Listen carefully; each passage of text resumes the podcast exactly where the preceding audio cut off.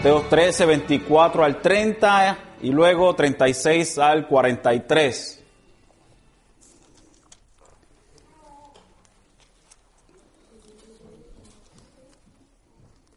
¿Todos lo tienen? Amén. Y dice así la palabra del Señor. Jesús les refirió otra parábola diciendo, el reino de los cielos puede compararse a un hombre que sembró buena semilla en su campo. Pero mientras los hombres dormían, vino su enemigo y sembró cizaña entre el trigo y se fue. Cuando el trigo brotó y produjo grano, entonces apareció también la cizaña. Y los siervos, los siervos del, dueño fueron y le dijeron, Señor, ¿no sembraste buena semilla en tu campo? ¿Cómo pues tienes cizaña? Él les dijo, un enemigo ha hecho esto. Y los siervos le dijeron, ¿quieres pues que vayamos y la recojamos? Pero él le dijo, él dijo, no, no sea que al recoger la cizaña arranquéis el trigo junto con ella. Dejad que ambos crezcan juntos hasta la siega y el tiempo de la siega. Diré a los segadores, recoged primero la cizaña y atadla en, manojos para quemarla, pero el trigo recogerlo en mi granero. vamos al verso 36. Dice, entonces dejó a la multitud y entró a la casa y se acercaron sus discípulos diciendo, explícanos la parábola de la cizaña en el del campo. Y respondiendo él, dijo, el que siembra la buena semilla es el Hijo del Hombre y el campo es el mundo y la buena semilla son los hijos del reino, y las cizañas son los hijos del maligno. Y el enemigo que la sembró es el diablo, y la ciega es el fin del mundo, y los segadores son los ángeles. Por tanto, así como la cizaña se recoge y se quema en el fuego, de la misma manera será en el fin del mundo. El Hijo del Hombre enviará sus ángeles y recogerá de su, de su reino a todos los que son piedra de tropiezo y los que hacen iniquidad, y los echará en el horno de fuego. Allí será el llanto y el, el crujir de dientes. Entonces los justos resplandecerán como el sol en el reino de su Padre, el que tiene oído, que oiga. Dios Dios es el rey de todo lo creado, sea visible o invisible. Y porque Dios es el, es el creador, su reino es absoluto. Y no tiene rival y no tiene fin. Desde el Viejo Testamento se puede ver a Dios ejercer su dominio y poder sobre la creación. Lo podemos ver en los primeros capítulos de Génesis. También lo podemos ver en el Salmo 19, 1, cuando dice el salmista, los cielos proclaman la gloria de Dios y la expansión anuncia la obra de sus manos. Un salmo con el cual usted debe estar bastante familiarizado porque lo estudiamos aquí no mucho tiempo atrás. También dijo el salmista en el Salmo 29, 10, el Señor se sentó como rey cuando el diluvio. Sí, como rey se sienta el Señor para siempre. El reino también es visto en la autoridad de Dios sobre la vida y los eventos de la vida en el hombre. Como dice el Salmo 10, 16, dice, el Señor es rey eternamente y para siempre las naciones han perecido de su tierra. El Nuevo Testamento también nos indica esta, esta gran realidad en las palabras de Jesús en Mateo 6:13, donde dice, y no nos metas en tentación aquí al final de enseñar la, la, oración modelo, lo que nosotros llamamos el Padre Nuestro. Jesús dice, y no nos metas en tentación, mas líbranos del mar porque tuyo es el reino y el poder y la gloria para siempre, jamás. Amén. También en las palabras de Pablo en primera de Timoteo 1, 1.17, por tanto, al Rey eterno, inmortal, invisible, único Dios, a Él sea el honor y la gloria por los siglos de los siglos. Amén. Pero también la palabra nos presenta a nosotros otro aspecto de lo que es el reino de Dios.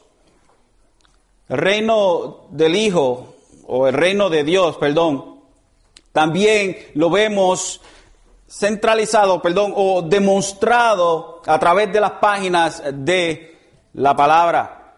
En este otro aspecto del reino de Dios, Dios ha mediado su reino a través de hombres. Adán, los patriarcas, Israel, los profetas. Pero llegaría un tiempo en donde esta mediación del reino de Dios sería a través de su Hijo, Jesucristo. Cuando Jesús llega a lo que es en su, en su, nacimiento, cuando Jesús llega a la escena de, de encarnarse y de ser ser humano, el reino se le es entregado y en otras palabras la autoridad se le es entregada a Jesucristo. Lucas 22, 29 dice, y así como mi Padre me ha otorgado un reino, yo os otorgo.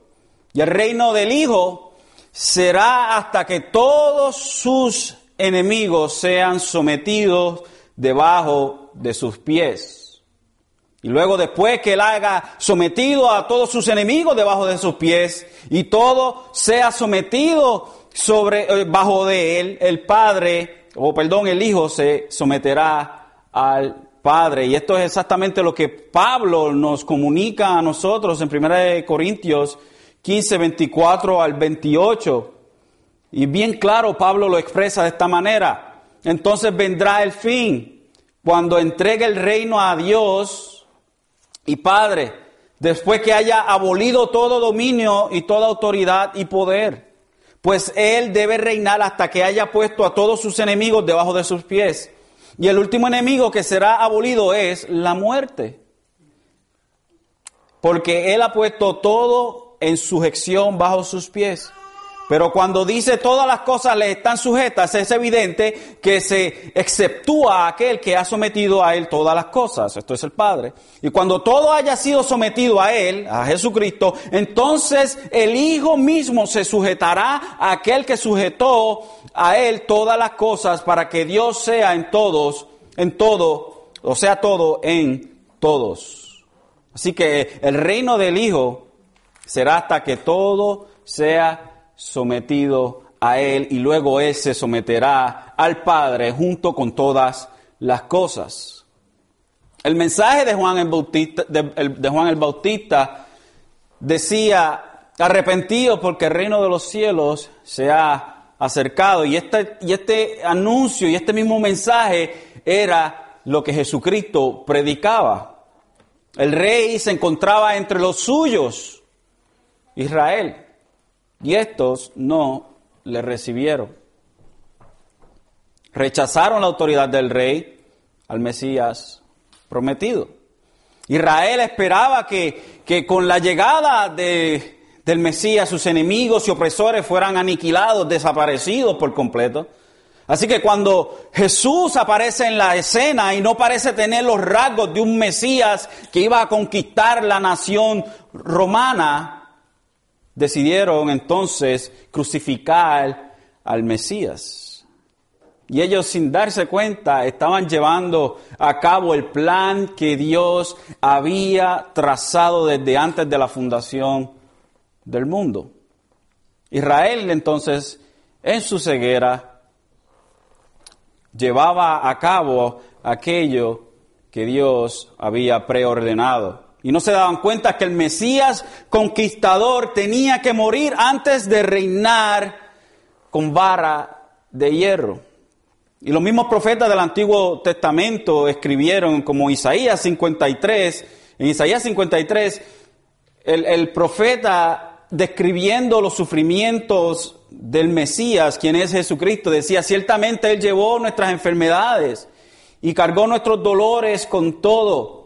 Nosotros le tuvimos por azotado, por herido, herido de Dios y afligido.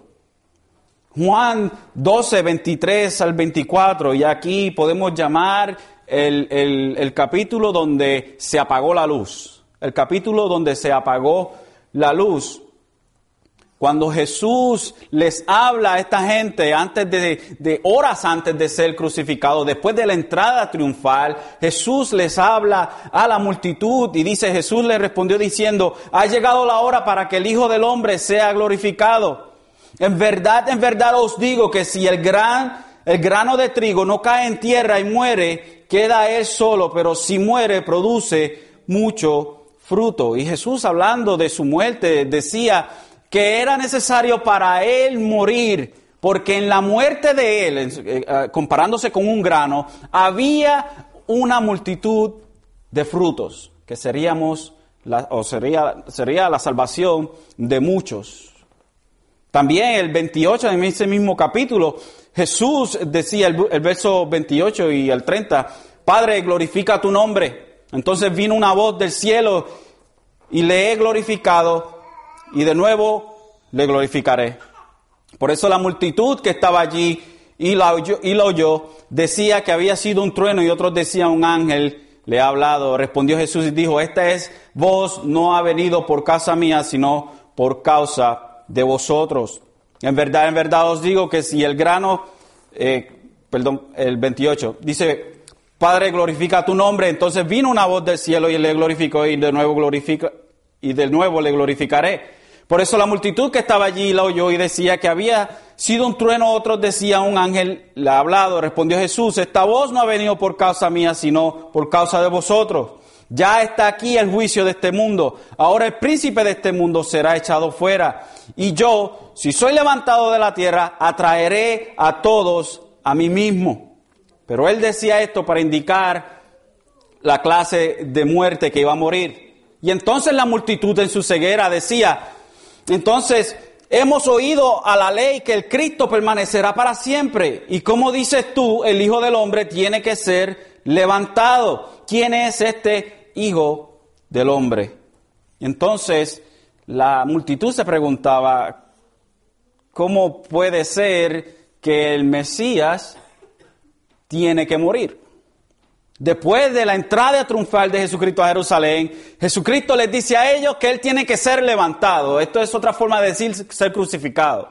Y ellos le dicen, pero si el Mesías tiene que vivir para siempre, ¿cómo puede ser que va a morir? Y Jesús comunica la necesidad de su muerte en la forma de, en que moriría, lo cual era un, un concepto o era en completo acuerdo de lo que el Antiguo Testamento eh, decía. El mismo Antiguo Testamento testificaba sobre el Mesías como aquel Mesías que venía a sufrir. Pero Israel solo quería ver una parte, la parte del Mesías conquistador, no un Mesías que tenía que morir por los pecados de su pueblo. Y por eso no creyeron en Jesús y fueron juzgados ese mismo día por su incredulidad y fueron dejados en oscuridad. Más adelante, en el ministerio de Jesucristo, después de, de, la muerte de Jesucristo y su resurrección, en el libro de los Hechos, nos encontramos con los discípulos después de la resurrección, diciendo, entonces los que estaban reunidos le preguntaban diciendo al Señor, ¿restaurarás en este tiempo el reino a Israel? Ellos, aunque sí entendían lo que era el reino, porque Jesús se lo había explicado en Mateo capítulo 13, que es lo que vamos a estar haciendo en esta tarde, todavía no entendían la plenitud del reino. Todavía no entendían una cosa muy, muy importante. No entendían algo y este algo era el intervalo que transcurriría entre la primera venida como siervo de Jesucristo y la segunda venida de Él como juez y rey. Este periodo que no había sido revelado en el, en el Antiguo Testamento o en el Viejo Testamento es el tiempo que nosotros estamos viviendo. Es lo que se llama el interregnum, o eh, el, el tiempo intermedio, interregnum. Jesús es lo que está describiendo en Mateo capítulo 13, es la composición de este reino a través de las parábolas del reino. Y como vimos dos semanas atrás, entonces, en la parábola del sembrador, es que uno de los aspectos de este interregnum es que la palabra del reino será esparcida pero no todos la aceptarán. De hecho, la mayoría la rechazará. So que Dios es rey universal sobre todo. Dios es rey universal sobre todo. Y Dios me eh, eh, bregó su reino a través de hombres, a través de la historia, hasta que llegó su Hijo y a través de él llegó el reino. El reino en Jesucristo. Por eso es que decía Juan el Bautista y Jesucristo arrepentido porque el reino de los cielos se ha acercado. Y entonces nos encontramos ahora en un tiempo que nunca había sido eh, revelado y por eso Jesucristo le dice a los discípulos que el misterio del reino se le, ha, se le ha dado a ustedes a conocer. ¿Cuál era este misterio del reino? ¿Cuál era este reino misterioso? Era el tiempo entre la primera venida de Jesucristo y su segunda venida. Y entonces Jesucristo en este capítulo 13 empieza a describir cómo es que las cosas son en este reino de intervalo o este reino mediatorio. Así que llegamos a la parábola que tenemos delante de nosotros en esta tarde. Y eso es simplemente una introducción para que podamos tener un, contexto de lo que estamos hablando cuando Jesucristo habla de lo que es el reino. Y el verso 24 entonces en Mateo 13 dice, Jesús le refirió otra palabra, parábola diciendo, el reino de los cielos puede compararse a un hombre que sembró buena semilla en su campo. Pero mientras los hombres dormían, vino su enemigo y sembró cizaña entre el trigo y se fue. Y en esta parábola Jesús continúa ah, utilizando eh, un tema agricultural, al igual que la parábola del sembrador. Y era algo bien conocido por sus oyentes. En el tiempo de antes la agricultura era sumamente importante, como lo es hoy en día. Lo único que nosotros no vivimos en, en áreas donde podemos ver eh, campos y campos grandes de agricultura. Esta área no es así, pero hay muchas áreas en los Estados Unidos donde usted lo único que puede ver son, son campos y campos de, de, agricultura. Y en el tiempo de Jesús, este, esta era la economía de un país, era, era la agricultura. Así que toda esta gente estaban bien, pero bien inmersos en lo que era la agricultura en ese tiempo, especialmente con lo del pan. El pan era hecho de trigo y ellos tenían que comer pan. Era muy importante el pan para su nutrición en ese tiempo. Así que era bien importante ellos tener campos y campos de agricultura. y el hecho de que estén durmiendo aquí nos dice que el, el verso 25, pero mientras los hombres dormían, y el hecho de que estén durmiendo solo indica que era de noche. No hay nada más que eso. Y una de las formas en el mundo antiguo que una persona podía ocasionar daños incalculables a una, a una eh, cosecha o a la cosecha de su, de su enemigo era a través de la práctica tan mala y tan, tan, era, era tan, tan y tan mala esta práctica de estar sembrando hierba mala en el campo de, de, su, de su enemigo, que hasta los romanos, el, el gobierno romano tuvo que tomar cartas en el asunto y había una pena muy alta por hacer este tipo de cosas, pena de muerte. So que la idea era que Jesús está presentando, era algo con lo cual ellos estaban bien familiarizados. Entonces el verso 26 dice, cuando el trigo brotó y produjo grano, entonces apareció también la cizaña que el, enemigo había sembrado esta, esta, cizaña y la cizaña es algo que es bien parecido eh, a lo que es el trigo, algo extremadamente parecido. Así que Jesús usa esta, este tipo de parábola para comparar dos cosas que son bien parecidas en su, en su tiempo de desarrollo. Cuando ya son maduras, entonces se pueden ver la diferencia. El enemigo sembró la hierba entre el trigo Eh, y no es detectado hasta que pasa algún tiempo y no se puede dar cuenta. Si usted siembra algo y alguien le siembra otra cosa en ese sembradío, usted no se va a dar cuenta hasta que empiece a crecer esa cosecha. So, el hecho de que una persona hiciera esto tenía unas malas intenciones, pero bien, bien, bien malas. El verso 27 nos dice, y los siervos del, del dueño fueron y le dijeron, Señor, ¿No sembraste buena semilla en tu campo? ¿Cómo pues puede, eh, cómo pues tienes cizaña? Él les dijo, un enemigo ha hecho esto y los siervos le dijeron, ¿quieres pues que vayamos y la recojamos? Pero él le dijo, no, no sea que al recoger la cizaña arranquéis el trigo junto a ella. Y es importante entender que la planta de cizaña es muy parecida a la del trigo. Se hace una clara distinción entre las dos solamente en la cosecha. El grano de la cizaña es negro y el del trigo es un marrón claro.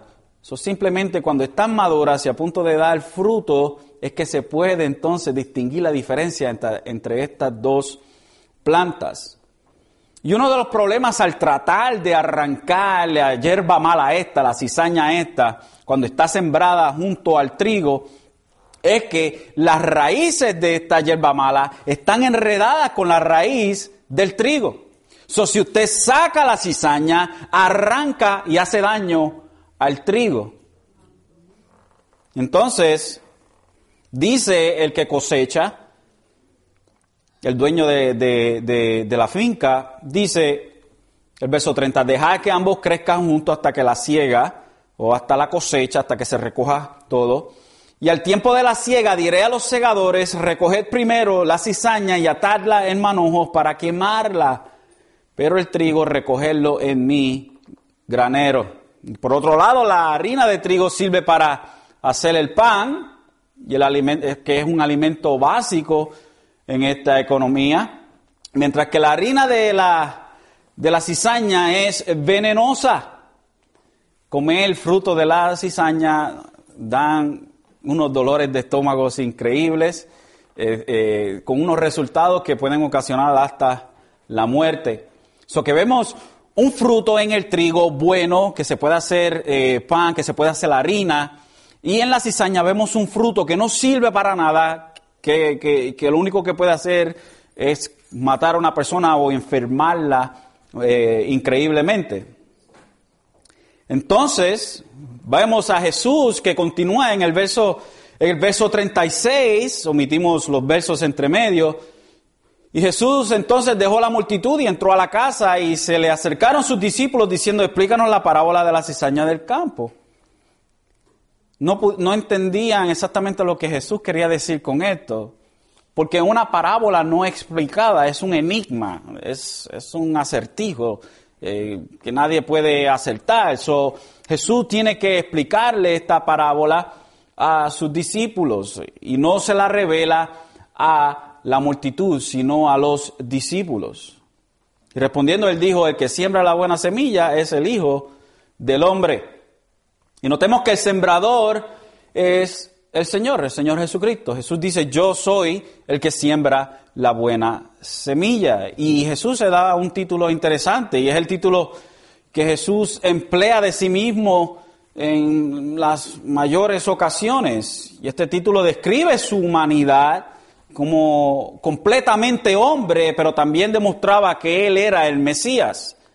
Cuando Jesús decía yo soy, yo soy el Hijo del Hombre, demostraba que era completamente humano, pero también llevaba la mente de aquellos que le oían a un verso bien interesante que es Daniel, un pasaje, perdón, en Daniel 7:13, donde dice, seguí mirando en las visiones nocturnas y he aquí con las nubes del cielo, venía uno como hijo de hombre, que se dirigió al anciano de días y fue presentado ante él, y le fue dado dominio, gloria y reino para todos los pueblos, naciones y lenguas le sirvieran su dominio es dominio eterno que nunca pasará y su reino uno que no será destruido.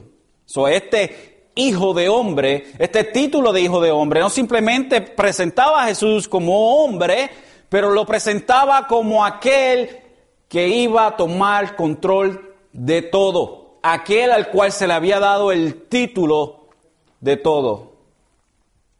Así que cuando oían a Jesús decir esto, sus mentes iban a, hacia estos versos.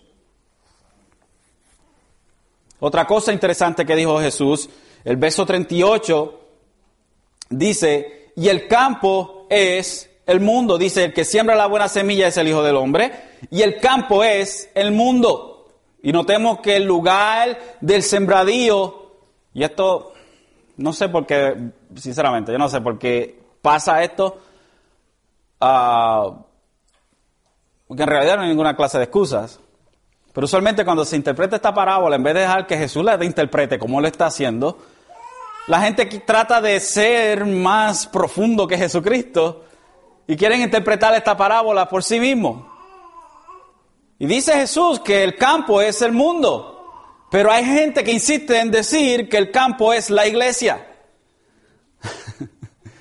El campo no es la iglesia, el campo es el mundo, o sea, el planeta Tierra. El campo es el mundo. Si insistimos entonces en que Jesús está hablando de la iglesia, tendremos un problema con el verdadero entendimiento de la palabra o de la parábola. Y vamos a introducir contradicciones en otros textos bíblicos, donde específicamente se nos ordena expulsar a una persona de la iglesia que está en pecado abierto y no quiere arrepentirse. si hacemos entonces el campo del sembradío, del sembradío, eh, la iglesia, entonces no puede haber disciplina dentro de la iglesia, porque se manda a que no se extirpe o que se arranque a la hierba mala o la cizaña del campo. So, tenemos que dejar la parábola donde Jesús la puso. Es el mundo, el campo de sembradío es el mundo. Luego continúa Jesús diciendo, y la buena semilla son los hijos del reino, y las cizañas son los hijos del maligno. Y el verso 39, y el enemigo que la sembró es el diablo.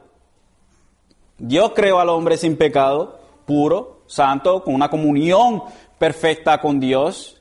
Pero la serpiente en el huerto engañó al hombre. Y desde entonces en el mundo, o sea, en este planeta Tierra, existen hijos de Dios e hijos del diablo y no hay espacio entre medio. So, el que no es hijo de Dios, desafortunadamente es hijo del diablo. Así de, de, de, de, de ¿cómo, ¿qué palabra podemos usar? Así de crudo como se oye Así es como la palabra lo presenta. No presenta casi hijos de Dios y casi hijos del diablo y después hijos del diablo o hijos de Dios. No, la palabra presenta hijo de Dios o hijo del diablo. No hay nada entre medio. Ahora, esto debe, debe hacer que la piel se ponga de, de, de escalofrío haga en la piel del que no conoce a Dios. Porque la palabra lo identifica como aquel que es sembrado por el enemigo. Luego continúa Jesús y dice, y la ciega es el fin del mundo. Y la ciega, la ciega o la cosecha, como nosotros conocemos, casi no usamos esa, esa palabra de ciega. La cosecha es, el, es un término escatológico y cuando hablamos de escatología es el estudio de los tiempos del fin. El tiempo del fin. Eso es un término escatológico, un término que tiene que ver con el tiempo del fin. Y esto describe la segunda venida de Jesucristo en gloria, como juez dictando sentencia. Así que la ciega o el fin, el fin del mundo es el tiempo, el momento donde Jesucristo vuelve para dictar sentencia como juez. en Mateo capítulo 3, aquí vemos la verdadera interpretación de Mateo capítulo 3, no como usualmente se le da. Mateo capítulo 3.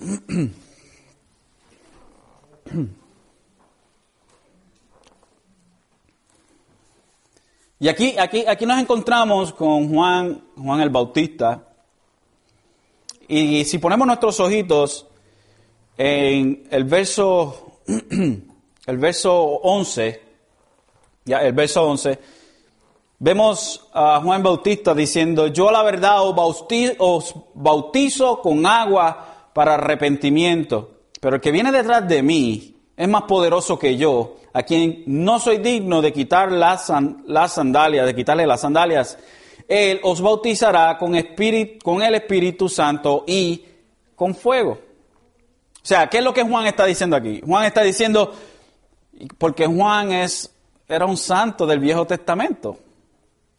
Porque todo el que estaba antes de la cruz era santo del Antiguo Testamento, lo que podíamos decir un santo del Antiguo Testamento. el último profeta fue Juan el Bautista. So que Juan, al igual que los profetas en el Viejo Testamento, aunque vemos a Juan eh, y su ministerio siendo descrito en el, en el Nuevo Testamento, pero Juan era parte de la vieja escuela del Viejo Testamento.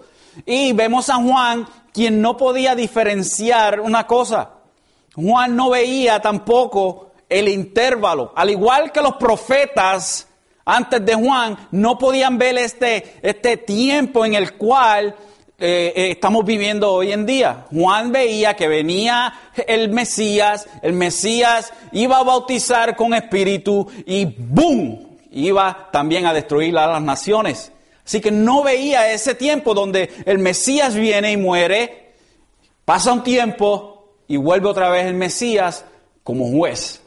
No como el corderito que va a morir en la cruz o como el siervo de Dios, pero que viene como juez a dictar sentencia. Y aquí Juan no ve este intervalo, ¿sí? así que Juan lo ve como él lo ha aprendido, como él lo ha interpretado, y dice, Juan bautizará con Espíritu Santo y con fuego. Y la primera venida de Jesucristo eh, eh, bautiza con el Espíritu Santo, da el Espíritu Santo, después de su, después que asciende al cielo llega el Espíritu Santo, que es dado por él y por el Padre. Entonces, el ministerio de Jesús en su primera venida no era de juzgar al mundo. Y Jesucristo mismo lo dijo en, en Juan 3:17, porque Dios no envió a su Hijo al mundo para juzgar al mundo, sino para que el mundo sea salvo por él. Por eso es que usted ve que Jesús no, no, no llama fuego del cielo para quemar a todos aquellos que estaban en contra de él, sino que Jesús en algunas ocasiones tuvo que escabullirse para esconderse de aquellos que le estaban buscando para matarle, porque no había llegado su tiempo. Y en, alguna, en una ocasión, este, eh, Juan eh, y Santiago eh, llegaron a un lugar en donde pidieron fuego del cielo. Pidieron fuego del cielo, le, decían los hijos de Zebedeo, que, quiere decir los hijos del trueno. So que parece que estos dos no tenían buenos cascos y querían pedir fuego del cielo. Así que, que Jesús les dice, nosotros no vinimos a eso. Jesús no vino a juzgar en su primera, en su primera venida Jesús no vino a juzgar, sino que él vino a servir y a morir. Y entonces, en Mateo capítulo 13, verso 12, sigue Juan diciendo, el bieldo está en su mano y limpiará completamente su era y recogerá su trigo en el granero, pero quemará la paja en fuego inextinguible. O sea, Jesús en su segunda venida bautizará con fuego. Y eso es otra forma de decir juicio. Traerá juicio. Y cuando dice el bieldo, esto es eh, eh, la os, no sé cómo se dice eso en, un español más contemporáneo. Este es el es eh, es como una, una, una espada que no es una espada, es un cuchillo que es como virado, es lo que tiene la lo que la muerte, algo que parece, parece a lo que tiene la muerte, la cuestión esa que tiene la muerte, que va cortando el, trigo. Pues esa es la idea, el retrato que nos presenta Juan el Bautista, que viene Jesús en su segunda venida, no como un siervo, pero como uno que va a coger su cosecha y va a cortar, y va a cortar, y la paja se echa al fuego. Y usualmente, pues, se interpreta estos versos diciendo que Jesucristo va a bautizar a una persona con Espíritu Santo y con fuego. Y cuando hablamos de esto, pues estamos malinterpretando estos versos. Cuando Jesús bautiza, o, eh, otra forma de decirle esto es así, o te bautiza con fuego, o perdón, o te bautiza con el Espíritu Santo, o te bautiza con fuego. Las dos cosas no están en una misma persona. O sea, es distinguir aquellos que son hijos del reino y aquellos que no son hijos del reino. Los hijos del reino son bautizados obviamente con el Espíritu Santo. Los hijos que no son del reino, que son del reino de las tinieblas, son juzgados. Pero Juan no veía esta, esta separación de tiempo. Así que Juan lo describe todo de un cantazo, pero no veía porque no se había revelado Malaquías capítulo 4, verso 1 dice, porque he aquí, viene el día ardiente como, el como un horno, y todos los soberbios y todos los que hacen el mal serán como paja. Y el día que va a venir les prenderá en fuego, dice el Señor de los ejércitos, que no les dejará ni raíz ni rama. Pedro en 2 de Pedro 3.7 dice, pero los cielos y las tierras actuales están reservados por su palabra para el fuego, guardados para el día del juicio y de la destrucción de los impíos. Y Juan 15.2 dice, todo sarmiento que en mí no da fruto, o cada rama, o toda rama que en mí no da fruto, lo quita y todo el que da fruto lo poda para que dé más fruto. Y la rama que no da fruto es echada también al fuego. Y cuando vemos este lenguaje de fuego, de, fuego, es, es, un, es un lenguaje que depicta juicio de Dios, depicta el juicio de Dios. Es el juicio de la ira del Cordero de Dios. Y continúa Jesús entonces, volvemos a Mateo capítulo 13. Continúa Jesús diciendo, y los segadores son los ángeles. Y note algo, note algo bien interesante aquí. Los segadores, o sea, los que recogen, lo que hacen la cosecha, son los ángeles. Y si usted quiere ver cómo los ángeles son el instrumento que Dios usa para llevar a cabo juicio, lea el libro de Apocalipsis los ángeles con las trompetas, los ángeles con las copas, los ángeles eh, llevando a cabo este, todos los juicios, los ángeles están llevando a cabo. En, Génesis con Sodoma y Gomorra, los ángeles traen juicio. So que Dios usa a los ángeles como su instrumento de juicio. Y aquí los vemos que ellos son los segadores, son los que recogen, arrancan entonces en el tiempo dado, en el tiempo correcto, arrancan la hierba mala. Y, algo que debemos notar, que los ángeles son los segadores, no, no somos nosotros. Y esto es un error garrafal. Error garrafal. O sea, error en grandes proporciones que ha costado la vida de millones de personas. Ha costado la vida de millones de personas. Cuando la iglesia se pone a hacer algo que no le toca hacer. El juicio le toca a Dios. Sus instrumentos de juicio son los ángeles. Nosotros no estamos aquí para traer juicio al mundo. Nosotros no traemos juicio al mundo y cada vez que la iglesia se ponía a juzgar el mundo, ¿qué era lo que pasaba? La Santa Inquisición. ¿Se acuerda de la Santa Inquisición? ¿Algunos de ustedes vivió en ese tiempo? No, espero que no. la Santa Inquisición, las cruzadas donde mataron a millones, a millones de, musulmanes por la las cruzadas católicas y todo eso. Cada vez que la iglesia se ponía a hacer algo que no le tocaba, terminaban miles de personas muertas. Porque a nosotros no nos toca juzgar el mundo. Dios es el que juzga el mundo. Dios es el que juzga al mundo. Y a veces, y a veces nosotros, eh, yo sé que antes esto se veía, se veía mucho, eh, que utilizamos la palabra como una excusa para meterle un martillazo a la gente por la cabeza. Usábamos la palabra como una excusa y le decíamos a, a la gente, le decíamos a la gente, mira, mira, hijo el diablo, el diablo te va a llevar. ¿Se acuerda de, de esos tiempos? Mira, hijo, el diablo, el diablo te va a llevar. El diablo no se lleva a nadie, by the way. El diablo te va a llevar, hijo el diablo, arrepiéntete. La palabra no nos manda a nosotros a hablarle así a la gente. La palabra nos manda a nosotros a decir la verdad de la palabra y a decir como lo que estamos hablando aquí, que están los hijos de Dios y están los hijos del diablo. Y es lo que dice la palabra. Pero no es estrujárselo en la cara a la gente. Y a veces queremos juzgar al mundo usando la palabra como excusa pero Dios no nos llama a nosotros a juzgar el mundo. El que juzga el mundo es Dios. Nuestro trabajo es de evangelizar al mundo.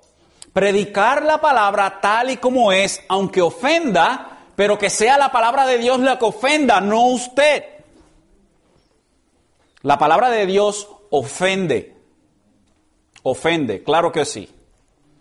Pero usted no sea el que ofenda. Jesucristo nunca tuvo problemas con, con, alguien por la forma que él era. En su carácter como, como hombre, como persona, lo que ofendía de Jesucristo era el mensaje. Eso era lo que ofendía de Jesucristo, era su mensaje. Y yo espero que cada vez que, venga, que vengan aquí visitas sean ofendidos por el mensaje de la palabra. Porque el día que vengan las visitas aquí y se sientan cómodos, yo no estoy haciendo mi trabajo. Mi trabajo no es de acomodar a la gente, mi trabajo es de predicar la palabra. Ese es mi trabajo. Si alguien se ofende por la palabra, es la palabra la que ofende. Mi trabajo es de llevar la palabra tal y como está escrita. Y mire, algo interesante es que la gente se convierte a lo que le predican. Si a una persona le dicen, le, predican que Dios tiene cosas especiales para ti en esta noche, ven a Jesucristo, ven, ven a Él, ven. Porque hoy, en esta tarde, en este día, verás cómo tu día va a cambiar y, el resto de tu vida va a ser mejor. Y la gente se convierte a eso. Entonces, cuando viene, cuando viene el, momento del problema, cuando viene el momento en que las cosas están color de hormiga, que lo que hacen, hey, esto no fue lo que a mí me dijeron. Me voy de aquí. Me voy de aquí. Pero cuando nosotros predicamos la palabra, aunque ofenda, decirle a la gente que venir a Jesucristo es algo difícil. Es un camino duro, pero es un camino de salvación. Porque el camino donde van es el camino ancho, cómodo, nadie te molesta. Pero ese camino lleva a la destrucción eterna. Y es lo que Jesucristo predicó. Es lo que nosotros debemos predicar y no juzgar al mundo. Eso no es nuestro trabajo. Nuestro trabajo es de evangelizar al mundo. Somos llamados a evangelizar, no a condenar. Luego el, Jesús continúa en el verso 40, dice, por tanto, así como la cizaña se recoge y se quema en el fuego, de la misma manera será el fin del mundo. Entonces el verso 41, el Hijo del Hombre enviará sus ángeles y recogerán de su reino a todos los que son piedra de tropiezo, a los que hacen iniquidad, y los que echará, y los echará al horno de fuego, y allí será el llanto y el crujir de dientes. Son palabras fuertes. Son palabras fuertes. ¿Qué nos está diciendo Jesucristo? Bueno, que durante este tiempo, en este mundo, compartiendo el aire, están los que son hijos de Dios y los que no son hijos de Dios. Que van a estar aquí hasta que se acabe el tiempo. Hasta que Jesucristo venga, estarán aquí. Y cuando llegue el momento donde aparezca el Hijo del Hombre en gloria, Él ejecutará el juicio. Él ejecutará el juicio. Qué palabras tan fuertes. Pero esta noche, si usted no conoce a Dios y está oyendo esa palabra, esas palabras, es misericordia de Dios. Es misericordia de Dios. Porque Dios llama al arrepentimiento. El arrepentimiento. ¿Qué es el arrepentimiento? Es cambiar de mente. Es, usted va, iba, iba de ese camino, ahora va de este camino. Arrepentíos, volveos a Dios. Es algo, es algo tan difícil, hermanos y amigos. Es algo tan difícil ver cómo la sociedad hace caso omiso a un mensaje que aunque parece ser difícil y duro, que parece que da como, no sé si usted se ha dado un martillazo cuando está como a 30 grados afuera de frío. Pero qué mucho duele, qué mucho duele, duele como, como 10 veces más todavía. Pero eso es lo que hace la palabra, o es como echar sal a la herida. Y, y, y cómo es que, aunque, aunque se siente duro y se siente doloroso oír lo que la palabra dice, a la misma vez debe ser algo, hermano y amigo, que debe regocijar su corazón. Porque Dios le está llamando al arrepentimiento y no quiere que se pierda. Jesús nos presenta en esta, en esta, en esta parábola una serie de, de personajes y vimos al sembrador que es Jesús, el campo es el mundo, la buena semilla son los hijos de Dios, las cizañas son los hijos del maligno. El enemigo es el diablo, la ciega es el fin del mundo y los segadores son los ángeles. Pero algo bien interesante que dejó Jesucristo afuera fueron a sus siervos, a los que le dieron el aviso al dueño de la finca. Hey, uh, jefe, eh, ya, eh, parece que sembraron un montón de, de, de hierba mala en, en, la finca, ¿qué vamos a hacer? La sacamos. Algo bien interesante es que Dios deja a estos siervos afuera y les dice que los que hacen la cosecha son los ángeles. Cuando vemos entonces esto y no queremos, no quiero irme más allá de lo que dice la palabra, pero esta gente brilla por su ausencia. Yo creo que es diciéndonos a nosotros que nosotros no somos aquellos que llevamos las noticias o, el, juicio de Dios, porque eso lo lleva simplemente Dios, pero sí llevamos la noticia de las buenas nuevas de salvación para aquellos que se pierden. El verso 42 termina con en una forma bien escalofriante, diciendo, y los echará en el horno de fuego, allí será el llanto y el crujir de dientes. El castigo de los inicuos será eterno entonces y sin escapatoria. No hay tal cosa como un purgatorio. Y by the way, déjeme decirle, y esto la Iglesia Católica no se lo dicen a, los, a los bien devotos.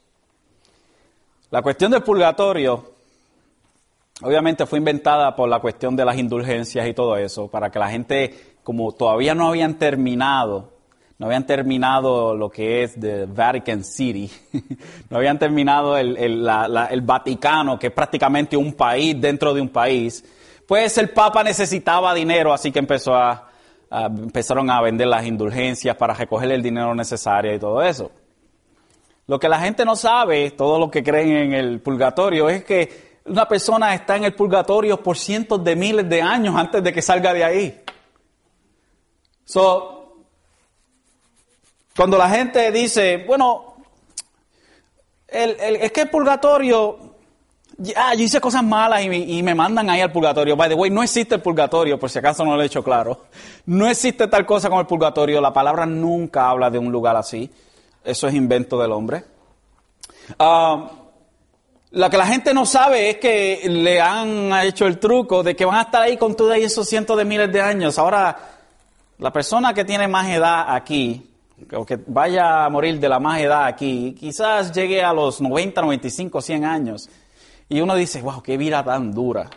A los 100 años, vamos a ponerle a 100 años. Qué vida tan dura. Imagínense tormento por cientos de miles de años.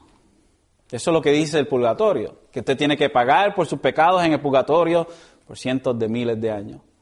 Ahora vamos a llevarlo a lo que verdaderamente dice la palabra, la eternidad. La eternidad no tiene tiempo, nunca termina. Va a estar ahí billones, trillones, cuatrillones, no sé, Google, que es el, número más alto, Google, en ese lugar y nunca va a salir de ahí y ahí va a ser el lloro y el crujir de dientes. O sea que estamos hablando de un lugar eterno, pero a la misma vez la palabra nos muestra una eternidad con Jesucristo. O sea, no deja este lugar bien oscuro ahí donde Dios lleva a cabo el castigo de los pecadores. No es el diablo con un tridente, es Dios mismo ejecutando juicio. ¿Ok?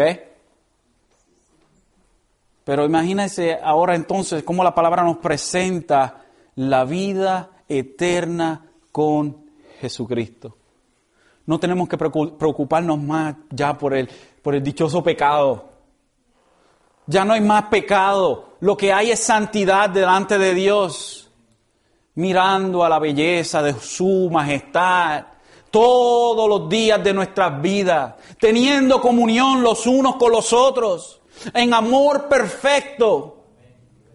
Por eso es que ya no va a haber marido y mujer en ese tiempo, porque todos nos amaremos perfectamente. Ya no habrán hijos como tal, porque todos nos amaremos perfectamente, tal como Dios quiere, y le amaremos a Él perfectamente.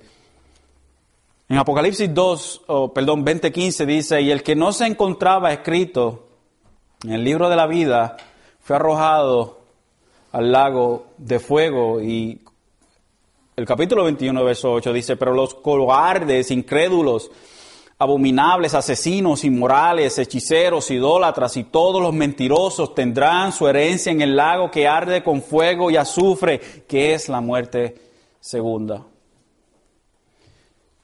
Estaba oyendo al, al, difunto eh, pastor Lloyd Jones hablando de, este, de esta parábola y él hablaba que cuando nosotros finalmente estemos en, en gloria tendremos un, un cuerpo glorificado, un cuerpo ya que no va a tener las las, las quejas que tenemos hoy en día. Es un cuerpo glorificado, un cuerpo perfecto, hecho para la gloria de Dios.